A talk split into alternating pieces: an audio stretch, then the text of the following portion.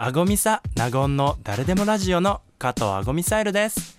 誰でもラジオは SBS ラジオで毎週月曜日の夕方5時45分から放送中です。それでは今回の配信スタートです。お気を確かに。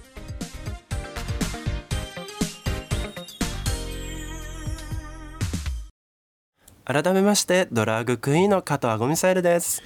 同じくナゴンアパッショナートでございます。本日はですね性的マイノリティの当事者である安池中也さんを迎えての放送ですが10月に気になるニュースが一つありましたよね。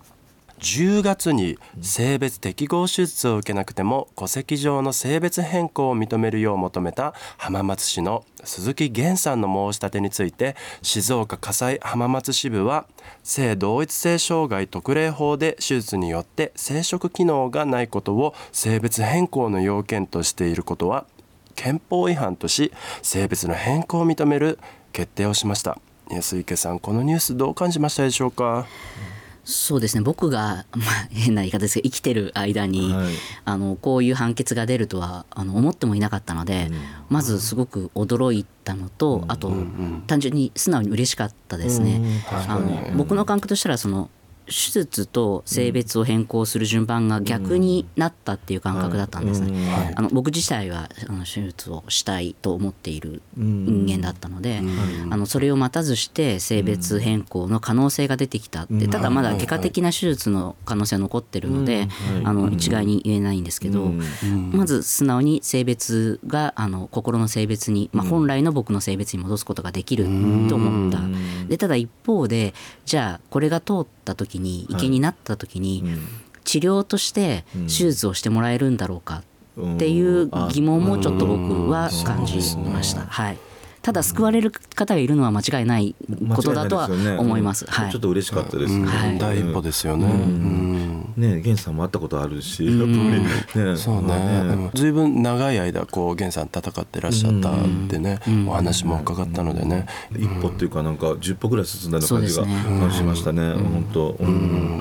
実はですね、あのリスナーさんからですねメッセージが届いておりますので、そちらの方にもですねお答えいただきたいのですがご紹介させていただきます。はい、はい、静岡市のラジオネームカピバラさんからのお便りです、はい、職場に仲良くなりたい人がいます。皆さんが周りの人に自分のマイノリティのことを話すのって勇気がいることだと思いますがこの人に伝えたいって思うのはどんな人ですか？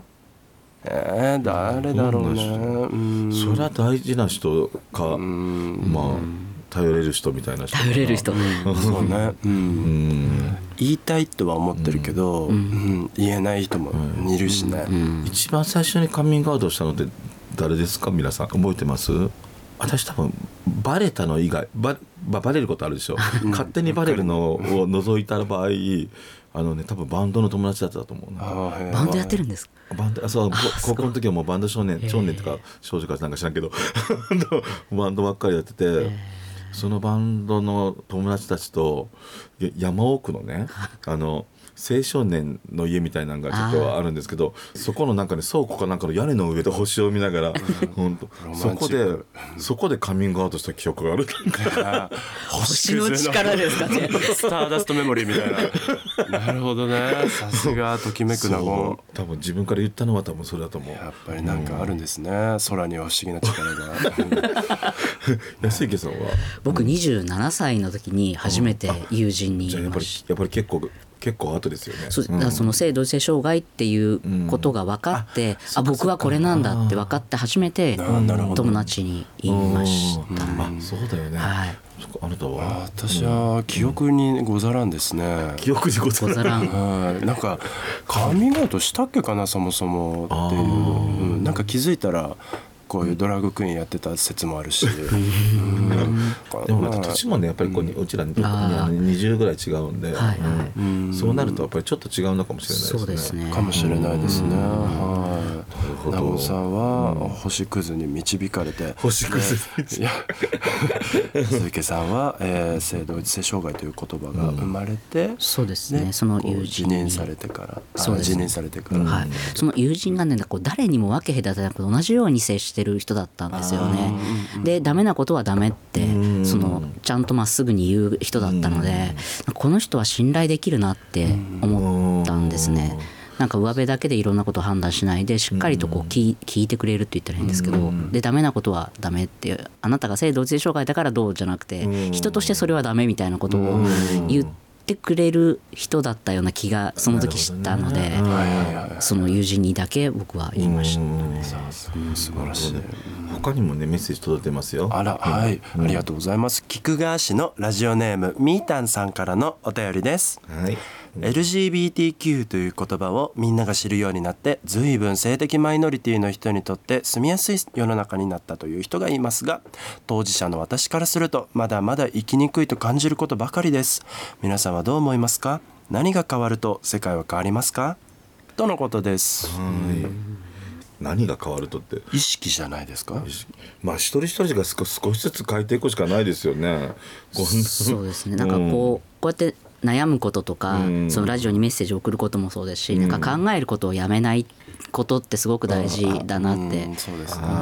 私は諦めちゃダメってよくね思うんですけど、それですよねそう本当にそう思います。ね。あの本当にね考えはするんだけれどもね結局何あの言う人は言うし、ん。なんだかギャーギャーギャーギャー言うしなんかそういう人を変えるのって何なんですかね？うんなんか僕あの友人と一緒に、はい。あの差別を生み出さない社会への挑戦っていう対話会を不定期でやってるんですけどそこでまあみんなで出てきた答えとしては、なんかむ無知の知っていう言葉があって、自分は知らないんだって何も知らないんだってことを自覚して生きていくみたいなあの言葉があるんですけどね、なんかそういうこう過去がこうだったからっていうことではなくて、そのもっと言うと今当たり前と思ってることさえも疑って自分は何も知らないんだっていうその知るっていうかそういうことをつ知ろうとすることを続けていくっていうその性的マイノリティに限らずですけど。いろんな今の当たり前をこそ疑ってかかるというかなんかそういう姿勢っていうんですかね。なんかもうすごく大事だなっていうふうにちょっと思ったりですね。確かにそうだと思う、うん確かに。時々私もね知ってることはもう知らないふりすることがあるんですけど、う んそれまた違うような気がするけど、まあ、それは私もするわよ。もちろんし僕もします。ますよね。しますよね。だからねな何でも勉強することってやっぱ大事ですよね。はい。確かに、うんということでですね本日は子ども家具メーカーエテ社長で LGBTQ 当事者でもある安池中也さんに伺いました。あごみさん、納言の誰でもラジオの納言アパショナタでございます。今回の配信はいかがでしたか？それでは次回もお楽しみに。ありがとうございました。